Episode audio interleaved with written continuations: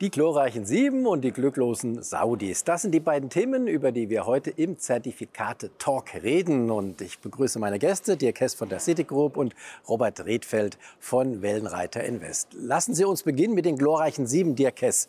Das sind ja Aktien, die zurzeit tatsächlich das Börsengeschehen bestimmen. Wer gehört genau dazu? Ich dachte immer, das wären sieben Cowboys aus dem Film heraus. Aber ähm, wer ist es? Es ist Alphabet, äh, mhm. beide Klassen, soviel ich weiß. Nvidia, Apple, Microsoft, Tesla, ähm, Meta. Und das ist es, glaube ich. Ne? Dann haben wir sieben. Und haben wir fast sieben? Eine, fehlt einer? Microsoft, Nvidia, äh, okay. Meta, genau. ähm, so. müsste eigentlich mit dabei Genau, und Alphabet, alle beide. Wir haben jetzt die Probleme, dass wir genau sie aufgezählt haben, aber das haben wir jetzt. Warum, Robert Redfeld, bestimmen diese sieben Aktien denn das Börsengeschehen so stark zurzeit? Na, wir haben natürlich das Thema künstliche, künstliche Intelligenz. Und das ist ein Riesenthema seit Dezember, Januar vergangenen Jahres. Und das hat sich aufgestockt über, gerade über Nvidia, gerade über diesen neuen Chip, den die haben, entwickelt haben. Und äh, dieser Chip kostet so um die 30.000 bis teilweise 40.000 Dollar. Das ist das eine. Also hardwaremäßig ein Riesengeschäft für Nvidia.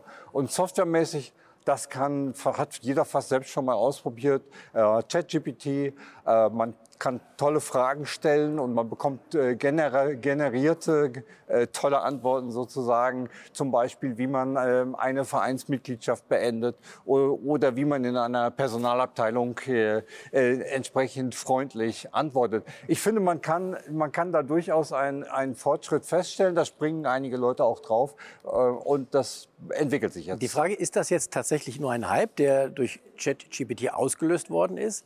Oder steckt doch mehr dahinter? Ja, das ist, es ist mehr, also es ist mehr. Es ist, es, zunächst einmal haben wir Gewinne, echte Gewinne. Nvidia ist ein echter Gewinner. AMD legt jetzt äh, wohl mit einem neuen Chip nach. wie Ich gerade gelesen habe, das bedeutet, da entsteht auch neues Geschäft. Und es gibt vor allen Dingen auch Umfragen. Äh, der Bank of America, die äh, eine Vermögensverwalterumfrage machen, die jetzt sagen, zu 40 Prozent äh, Unternehmen insgesamt weltweit, also 40 Prozent der Befragten sagen, die Unternehmensgewinne werden steigen durch künstliche Intelligenz.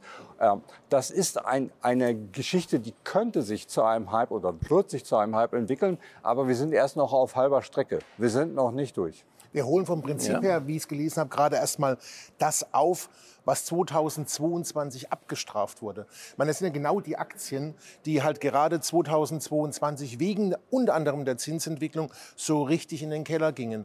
Und von daher haben wir dieses Wahnsinns-Nachholpotenzial gesehen und auch diese Outperformance gegenüber größeren etablierten Indizes wie S&P und Dow Jones in diesem Jahr.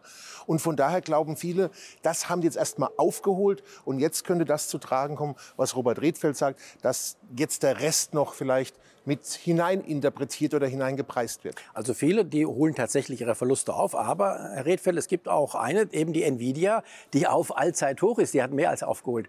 Ist da der Hype zumindest äh, jetzt schon übertrieben? Ja, man, man kann, also die Gewinne haben ja auch sensationell mhm. überrascht dort. Diese eine Quartal, das erste Quartal war fantastisch, war doppelt so viel wie erwartet und äh, die Aussichten sind äh, sensationell. Und man darf nicht vergessen, dass quasi die Big Tech Unternehmen auch wie Microsoft oder meinetwegen auch wie Amazon Amazon, wie Google, äh, dass die äh, Versuche oder dass die diese Produkte kaufen, riesen Cash-Positionen äh, in ihren Portfolios haben und mit diesen Cash-Positionen natürlich versuchen, möglichst einen Vorsprung herauszuholen. Es ist also ein Rennen, was quasi durch die ähm, durch Microsoft und Apple quasi durch die glorreichen Sieben mitbefeuert wird und Nvidia quasi im Sinne dort noch an die noch etwas weiter an die Spitze schießt. Also quasi so eine Art gehebelte glorreichen Sieben da. Gibt es, gibt es, eine, gibt es eine Möglichkeit, in irgendeiner Art und Weise auf diese Sieben oder auch auf einen größeren Kreis speziell als Anleger zu setzen?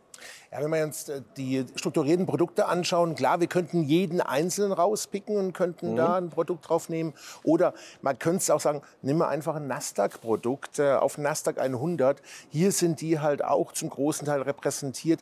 Die waren ja alleine zu 50 Prozent der Kurssteigerung im Mai, waren nur diese sieben Aktien ja. letztendlich verantwortlich. Klar sagt man, alle hinten dran hemmen ein bisschen, aber die bringen halt den Schub. Das heißt, wenn ich alle in einen Korb packen will, Vielleicht gibt es auch ETFs, die alle abbilden. Mhm. Also wenn es um künstliche Intelligenz geht, da gibt es auch Einzelprodukte im ETF-Bereich. Ähm, die aber ganz viele andere Werte noch drin haben. Und äh, da kommt es auch auf die Gewichtung drauf an. Wenn ich, wenn ich ein strukturiertes Produkt haben möchte, könnte ich unter anderem ein Nasdaq 100 Produkt nehmen und darauf setzen. Und wer, direkt. Und wer meint, das sei ein Hype, der kann einfach aufs Gegenteil setzen, nämlich auf fallende Kurse. Absolut. So ist es. Ähm, Herr Redfeld, jetzt gibt es ja viele, die sagen tatsächlich, ähm, das ist ungesund. Der Markt ist so von wenigen Aktien dominiert. Es fehlt die Marktbreite. Äh, das wird schlimm enden, sagen viele. Kann es aber auch nicht anders sein, dass jetzt erstmal diese äh, Aktien, die sieben, die sieben zum Beispiel, vorgezogen sind und der Rest des Marktes die Nebenwerte nachziehen? Ja, das ist eine ganz tolle Frage. Die kann man auch wirklich aktuell mit einem kleinen äh, Bias in Richtung Rotation also positiv beantworten. Mhm. Also wir sehen ungefähr seit drei Wochen, dass auch andere US-Aktien wie die Nebenwerte, auch andere Sektoren in der S&P 500, gerade zum Beispiel auch der Industriesektor, das sind so, so kleine Pflänzchen eigentlich nur, aber die beginnen mitzuziehen. Und man hatte vorher auch, viele hatten Angst auch, Analysten, dass quasi die Nebenwerte äh, einbrechen und dass die Rezession unmittelbar und sofort dadurch beginnt. Das wäre ein Rezessionssignal gewesen, ist aber nicht geschehen, sondern die lassen sich jetzt mitziehen und jetzt kommt es darauf an, ist die, hält die Power der Tech-Werte an. Man sieht, Apple ist zum Beispiel am Allzeithoch gerade, hat auch in den letzten Tagen nicht so besonders gut performt, äh, könnte dort stoppen. Ja, und dann würde es also positiv sein, wenn alle anderen äh, Sektoren dann die, die Rallye weiterziehen würden. Das ist im Moment, weil wir den Aufwärtstrend ja haben, äh, das Szenario, was noch etwas laufen könnte. Danach allerdings ähm, könnte durchaus dann auch ein Abwärtstrade äh, nochmal einsetzen. Woran liegt es überhaupt, dass die Nebenwerte noch nicht so gekommen sind, mitgezogen sind quasi? Das, äh, ja, das war die Fokussierung auf die, also es braucht immer in, in, in einem neuen Bullenmarkt, sage ich jetzt mal, wobei ich hier nicht von einem neuen Bullenmarkt sprechen würde, aber so ganz generell. Manche reden schon davon. Ja, ich sagen, weiß, ein neuer also Bullenmarkt davon, davon, davon, davon würde ich nicht reden. Aber natürlich ziehen zuerst diese Werte an. Die ziehen aus dem Tief zuerst raus. Insofern vom Muster her würde es natürlich passen, aber es passt nicht, es passt insgesamt nicht in die gesamtwirtschaftliche Situation. Das ist das. Gut, dann nehmen wir mal dieses Muster an und nehmen an, die Nebenwerte äh, kommen demnächst auch. Gibt es denn da spezielle Produkte, um speziell auf Nebenwerte, auf die kleinen also zu setzen? Das haben wir nicht, nein, weil man, man, das ist ja die Frage, was ist denn der Nebenwert in den großen Indizes? Äh, was ist die erste, was ist die zweite Reihe? Von daher ist es schon so, dass, also man, man könnte, wenn man die, die Superprofis würden die einen, die großen sieben Short gehen und die und dann den Index Long gehen und dadurch mhm. praktisch das darstellen. Aber das ist die Frage, ob das Sinn macht, weil ja. äh, die Frage, wer treibt denn momentan an? Und es sind nach wie vor die glorreichen Sieben, die hauptsächlich verantwortlich sind. Von daher ist es schon so und auch für den normalen Privatanleger das eigentlich geschicktere und intelligentere Investment, dass ich den breiten Index auf einmal kaufe. Mhm. Das macht schon mehr Sinn in der Hoffnung, wenn die Nebenwerte kommen, dass dann auch die großen stabil bleiben und vielleicht auch noch ein bisschen, äh, mit ein bisschen Anschieben dabei. Dann lassen wir die glorreichen Sie mal beiseite und kommen jetzt zu den glücklosen Saudis. Also, wir kommen zum Ölpreis, zum Ölmarkt. Die Saudi, Saudis wollten ja den Ölpreis nach oben treiben. Sie haben eine Förderkürzung im April, glaube ich, beschlossen. Jetzt wieder eine, aber es klappt nicht. Der Ölpreis steigt nicht. Woran liegt's? Naja, sie haben sich quasi selbst ins Knie geschossen dadurch, äh, weil gerade die zweite Kürzung war ja dann nur noch für sie selbst sozusagen, auf sich selbst bezogen. Und ich habe das noch nicht erlebt, dass die Saudis einfach sagen, gut, dann wenn ihr nicht mitmacht, dann kürzen wir einfach alleine, um eine Million. Also es ist Verzweiflung im Prinzip. Ähm, äh, sie machen ja Verlust damit auch, wenn sie äh, weniger ja, produzieren. Nein, sie machen vor allen Dingen eins jetzt. Mhm. Wenn sie, also einmal haben sie Produktionskürzungen einerseits und dann das zweite tatsächlich schon noch fallende Preise. Das heißt, sie sind gehebelt, das geht gehebelt runter. Ja, und die Saudis brauchen ja, eine, die brauchen ja wohl einen 80 Dollar Preis, soweit ich weiß, um allein ihr Budget äh, auszugleichen, um die hochfliegenden Pläne, die sie eben haben, auch mit Neo, mit dieser 170 äh, Kilometer langen und 300 Meter breiten, das ist echt, steht auf deren Website. Stadt, ist eine Stadt, 170, entlang des Roten Meeres ähm, soll die gegründet werden, bebaut werden, ähm, erschlossen werden, das touristische Highlight. Äh, das sind äh, Träume, die habe ich eigentlich nur dann, wenn ich auf dem Höhepunkt einer Blase mich befinde. Und Sie können äh, davon ausgehen, oder ich gehe jedenfalls davon aus, dass wir beim Öl echt äh, in diesem ganzen CO2-Szenario jetzt so langsam mal auf diesen, in diesen Höhepunkt hineingelangt. Also Sie rechnen mittelfristig mit sinkenden, weiter sinkenden Ölpreisen? Im Prinzip ja, wenn die Produktion nicht angepasst wird. Das heißt, die Gier, also Öl ist genug da, das ist nicht das Problem. Äh, äh, und, aber die Gier nach Einnahmen ist natürlich auch da. Und deswegen wird jeder, das machen die Russen ja jetzt auch, die brauchen es halt besonders für ihren Krieg, äh, produzieren ohne Ende und denen ist das völlig wurscht, was die Saudis sagen. Zu. Und, äh, und genauso werden auch einige mh, hm, andere Staaten der OPEC denken, auch afrikanische Staaten. Äh, ähm, also mit, mit anderen Worten, es wird Öl gefördert werden, die Produktionskürzungen werden in Zukunft wenig Wirkung haben und dadurch wird der Preis notwendigerweise fallen, weil auf der anderen Seite die Zahl der E-Autos zunehmen wird in den nächsten Jahren. Das ist eine altbekannte Geschichte, das passiert aber tatsächlich und weil dann äh, weniger Energie, also fossile Energie verbraucht werden wird. Das spielt ja auch der Markt momentan. Also man, diese, diese Millionen Barrel, also Fässer am Tag, die die Saudis weniger fördern, ist erst ab Juli. Meistens reicht die Ankündigung, da muss man warten, was passiert, wenn es dann, oder wie der Markt reagiert, wenn es wirklich passiert. Die, äh, die Nachfrage ist momentan viel mehr das Problem, weil nämlich China läuft die Wirtschaft nicht. Ähm, ja. Und da hat man eigentlich damit gerechnet, dass es deutlich besser läuft. Noch vor drei Monaten dachte jeder, das wird jetzt anziehen und ein Motor werden. Äh, die letzten ähm, äh, Daten, was Export, äh, auch interner Absatz betrifft, äh, Inflation, das hat alles nicht äh, geholfen. Aber in China, die Notenbank kurbelt an, sie senkt die Zinsen. Das ist richtig. Ähm, aber die Frage ist, wann hat man einen Effekt daraus? Momentan die Daten spiegeln das nicht wieder. USA hat man immer noch Angst vor einer Rezession, die kommen kann, wobei ähm, die Unternehmensdaten das noch nicht reflektieren, die wir gerade sehen. Also man muss mal warten.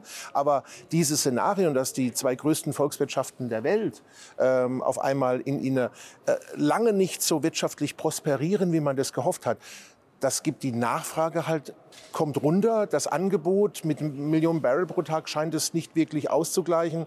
Deswegen spielt der Markt halt einfach den Ölpreis momentan in Richtung Süden. Und auch der Terminmarkt äh, bestätigt das. Ähm, da ist der Ölpreis über die nächsten 12, 24 Monate äh, unter dem heutigen Preis. Ob der Ölpreis nun steigt oder fällt, ist ja egal. Das Gute ist, man kann tatsächlich auf beides setzen an der Börse. Welche Produkte empfehlen Sie? Das ist richtig. Ich würde bei Öl Öl ist komplex. Also Öl ist nichts für Anfänger, muss man wirklich dazu sagen. Da muss man wissen, was man tut. Klar, mit dem, äh, mit dem äh, Call oder dem Bull setze ich auf, auf steigende, mit dem, mit dem Bären, mit dem Put auf fallende Märkte oder fallende Ölpreise. Aber ähm, ich habe gerade eben schon erwähnt, die, die, Terminmärkte. Das heißt, Öl ist ja ein physischer Markt. Das heißt, jeden Monat muss eigentlich, weil es wird über den Future, also über die Terminbörse abgebildet, jeden Monat wird eigentlich gerollt. Weil ein Terminkontrakt läuft aus, dann muss man das Geld nehmen, muss in den nächsten Terminkontrakt investieren.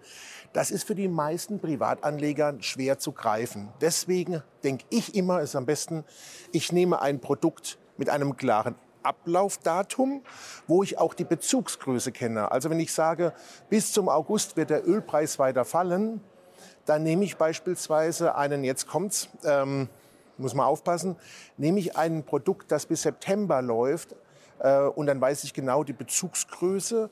Ist der August-Future hier, also ein Produkt, was bis September läuft, bezieht sich auf den August-Future, mhm. Öl-Future. Und die Größe, wie der momentan gepreist ist, das muss in mein Szenario passen. Und dann habe ich das richtige Produkt dazu. Ich sage, es ist komplex. Ich habe nie gesagt, es ist einfach. Es ist nicht nur komplex, aber es ist auch tatsächlich sehr riskant, denn ja, es kommt dann tatsächlich zu. Ich wette in diesem Zeitraum darauf, dass der Ölpreis fällt. Und wenn die Wette äh, schief geht, ist das Geld weg. Dann kann ich mein Geld verlieren, kann ich einen mhm. Totalverlust haben, wie bei jedem Investment, wenn ich glaube, es, äh, also deswegen sage ich ja, man muss, man muss wirklich dran glauben, dass es passiert. Man muss ein Szenario permanent überprüfen. Mhm. Wenn es nicht mehr stimmt, raus aus dem Investment und eventuell in eine längere Laufzeit. Genau, und das, was Herr Rehfeld ansprach, war ja eher so mittel- bis langfristig wird der Ölpreis fallen. Gibt es da Produkte? Ja, ich könnte, ich könnte ein Open-End-Produkt nehmen. Mhm. Das, das, das würde gehen. Aber da habe ich halt immer noch eine, zusätzlich zu der Preisentwicklung des Öls, habe ich auch eine sogenannte Roll-Performance. Mhm. Das heißt, da kommt es darauf an, in welchem Szenario man sich gerade äh, äh, befindet, ob das positiv oder negativ ist. Momentan ist es für Putz sogar negativ. Also von da, aber nur ganz leicht, minimal. Aber es ist nun mal äh, gerade nicht förderlich, wie sich der, der Ölpreis in der Terminkurve gerade darstellt. Es ist komplex, auch ja. riskant, hat aber auch Chancen. Schönen Dank, meine Herren. Oder wollten Sie noch was sagen? Nein, nein, das passt schon. Schönen Dank, meine Herren. Hat mich gefreut. Das war's für heute. Tschüss, bis zum nächsten Mal.